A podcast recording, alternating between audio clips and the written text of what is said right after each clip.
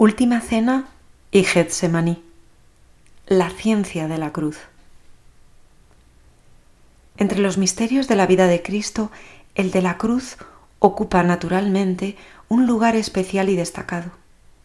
En los ejercicios se reserva a su contemplación la tercera semana completa. Es necesario disponer del tiempo cronológico y psicológico suficiente para que el alma pueda alcanzar la gracia singular que se pide, dolor y lágrimas con Cristo quebrantado. Es necesario el espacio adecuado para considerar con eficacia que si la pasión del Señor es por mí, ¿qué es lo que debo yo hacer y padecer por Él? Nótese que ahora San Ignacio añade al hacer por Cristo del coloquio de la primera semana el padecer por Él. Es la consecuencia última del supremo ofrecimiento hecho a Cristo, por quien se ha mostrado dispuesto a acompañarle a donde quiera que Él vaya, siguiendo su invitación de amor. El hermano Rafael escribe, Me quiere como es Él, clavado en cruz. Sufro por Cristo y sufro con gusto, por nadie me cambio, pues tengo lo mejor que un cristiano puede tener, la cruz de Jesús muy dentro del corazón. Y en Dios y mi alma desgranará de mil maneras este pensamiento. Quisiera que mi pobre y enferma vida fuera una llama en la que se fueran consumiendo por amor todos los sacrificios, todos los dolores, todas las renuncias, todas las soledades mi vocación es sufrir, inmolarme junto a Jesús. Soy absolutamente feliz en la trapa porque en ella soy absolutamente desgraciado. Siento inmensas ansias de padecer algo por ti, mi buen Jesús. En el número 193 de los ejercicios nos indica San Ignacio. El tercero demandar lo que quiero. Será aquí dolor, sentimiento y confusión porque por mis pecados va el Señor a la pasión. Y en el número 197 nos dice, el sexto, considerar cómo todo esto padece por mis pecados y qué debo yo hacer y padecer por él. Y el hermano Rafael confesaba al padre abad de San Isidro de Dueñas, ¿cuántas lágrimas cuesta el llegar a besar la cruz? En su carta del 9 de octubre de 1935, cuando le pedía ser admitido de nuevo en el monasterio. Al hermano Rafael le fue dada esa gracia de modo muy particular. San Rafael Arnaiz es un gran maestro de la ciencia de la cruz. Veamos a continuación algunos textos del hermano Rafael que nos pueden ayudar a iluminar esta meditación de nuestros ejercicios. En mi cuaderno, 22 de enero de 1937. Mi lápiz recorre en mil direcciones un grueso cartón que me ha buscado el hermano enfermero. Hoy mi oración ha estado en la punta de mi lápiz que ha dibujado un Cristo muerto en la cruz. En mi celda reina un tablero y un caballete de pintor, recuerdo de mis años de estudiante, recuerdos de horas felices pasadas al pie de los lienzos y de los pinceles. Dios es muy bueno, aún me permite recordar lo que es un carboncillo y una goma de borrar. Estoy muy torpe, pero todavía me las arreglo. Teniendo a Dios en el corazón y un lápiz en la mano, ¿Qué más puedo pedir? Qué bien se pasa el tiempo dibujando a Jesús. Nunca creí que un lápiz y un simple cartón me pudieran proporcionar tanto consuelo. Qué bueno es Dios. Aún me permite gozar con una cosa que traje del mundo. Me aficiona la pintura. He pasado un día feliz arrimado al tablero y acariciando el perfil de una figura de Cristo. pero pensándolo despacio, no son los pinceles y colores los que alegran mis horas de trabajo. Es el trabajo mismo. Es la cruz que estoy dibujando la causa de mi alegría. Es el ver que de mis torpes manos y con groseros instrumentos se va engendrando en el áspero cartón eso que tengo tan dentro, esa figura, ese madero, esos clavos. Sin embargo, siempre acabo diciendo, no es esto, pero no importa. Ni yo ni el más genial pintor de los siglos lograrán pintar eso, que nadie puede.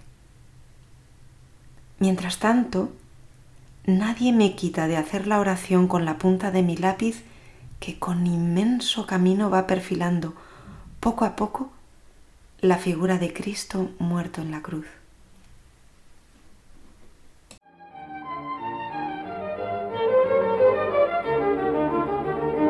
Ave María. Meditación de unas palabras del Kempis.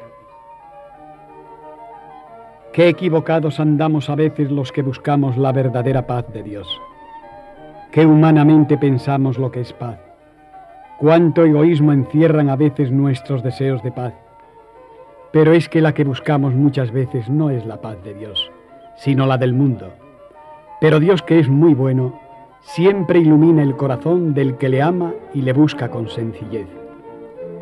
Había en cierto monasterio un novicio, ni muy piadoso ni muy disipado Cumplía con regularidad su regla y no se metía con nadie, ni más más ni más menos. Este novicio era feliz, tenía lo que él llamaba mucha paz. Nada del mundo le atraía, nadie con él se metía.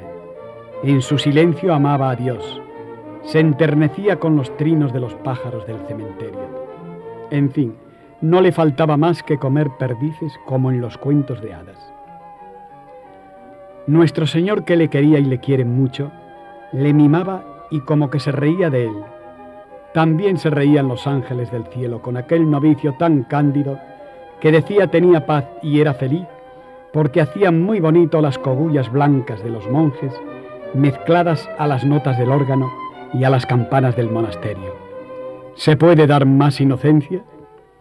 Tenía la paz del mundo y algo de la de Dios. Cuando el mundo habla de paz, así se la figura. Cuando el mundo busca la paz, así la concibe. Silencio, quietud, amor sin lágrimas, mucho egoísmo oculto. El hombre busca esa paz para descansar, para no sufrir. Busca la paz humana, la paz sensible. Esa paz que el mundo pinta en un claustro con sol, con cipreses y con pájaros. Esa paz sin tentaciones y sin cruz, en que la vida es una sonrisa de desprecio al mundo y una mirada tranquila en Dios.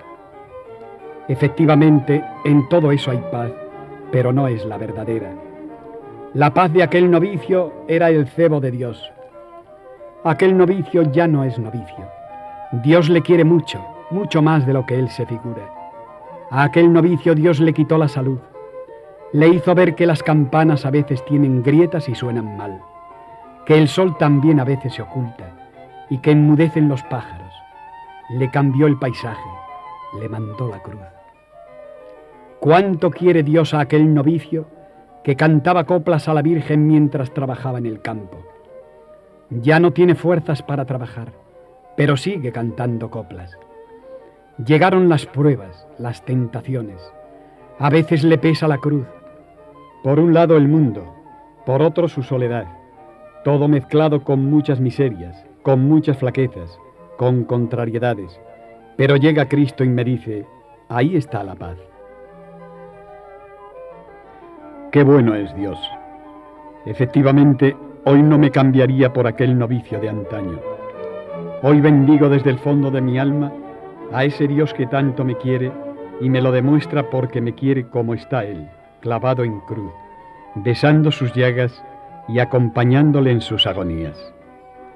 Me quiere con mis miserias, mis pecados, mis lágrimas y mis alegrías. Me quiere en esa paz que dice Kempis, que no es la dulzona y tranquila de un claustro con sol. No sé si me explico, pero Dios me entiende. Amo más a Cristo cuanto más me prueba. Goza mi alma de paz.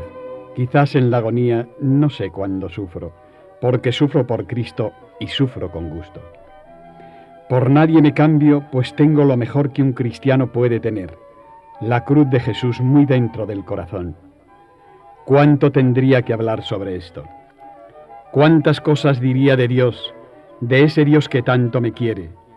Cuánto me gustaría saber expresar en qué consiste mi paz, pero no sé. Mi pluma es muy torpe para hablar de Dios. Solo sé contar de pobre manera pequeños detalles que tiene conmigo, que para mí no son pequeños, pues es grande todo lo que de Él me viene. Y me viene sin yo buscarlo y sin yo merecerlo. Qué grande es Dios. La paz de mi alma es la paz del que nada ni de nadie espera Solamente el deseo de vivir unido a su voluntad es lo que el alma en el mundo espera, y la espera es tranquila, es con paz, a pesar de que el no ver aún a Dios es un triste penar, el acompañarle en la cruz cuesta a veces copiosas lágrimas, y el ver que aún tenemos voluntad propia y por tanto miserias, defectos y pecados, no deja de causar pesar. Todo es lucha, como dice Kempis, lucha consigo mismo, con la tribulación y con la tentación. Todo es batalla y dolor, pero en medio está Jesús clavado en una cruz que alienta al alma a seguir. En medio de la batalla que libramos en el mundo está Jesús, que con rostro sereno nos dice que el que le sigue no anda en tinieblas. Gran consuelo es tener cruz. No hay mejor paz que la que proporciona el sufrimiento. El que todo lo deja, sufre, el que todo lo deja por Dios goza sufriendo. El que espera con ansia la vida del cielo, el que día y noche suspira por Cristo, ¿dónde hallará paz? Necio es el hombre que mira este mundo y busca en él su descanso, no encontrará paz. Dichoso el que busca la paz en el sacrificio, en el dolor y en la vida penitente. Dichoso el que busca la paz en las llagas de Jesús. Solo el que a sí mismo renuncia y toma cada día su cruz encontrará lo que busca, pero no en la tierra que solo produce abrojos y espinas, pues aunque es verdad que también en la tierra hay flores, son flores de tierra que no satisfacen a los amadores de Cristo. Por tanto, Señor, efectivamente, la paciencia me es muy necesaria. La paciencia para esperar y para sufrir. La paciencia para hallar esa paz verdadera que solo se halla en la cruz y en la batalla de la vida. Dame, Señor, esa paciencia que hace de los hombres santos. Dame esa paciencia que me es tan necesaria para llevar el peso de las tribulaciones en esta vida que a veces me parece tan larga. Si el mundo supiera, pero el mundo nada sabe de cosas de Dios. Aquí en la enfermería de una trapa hay un hombre a quien mucho quiere Dios y él lo sabe. Sabe además que dentro de muy poco tiempo todo terminará. Sabe que solamente en el cielo con Jesús y con María será feliz y eso no ha de tardar. ¿Se puede acaso quejar? ¿Qué más paz quiere? Hay una voz interior que le dice, ánimo hermano Rafael, ni del mundo ni del hombre esperes nada, solo Dios y esperar.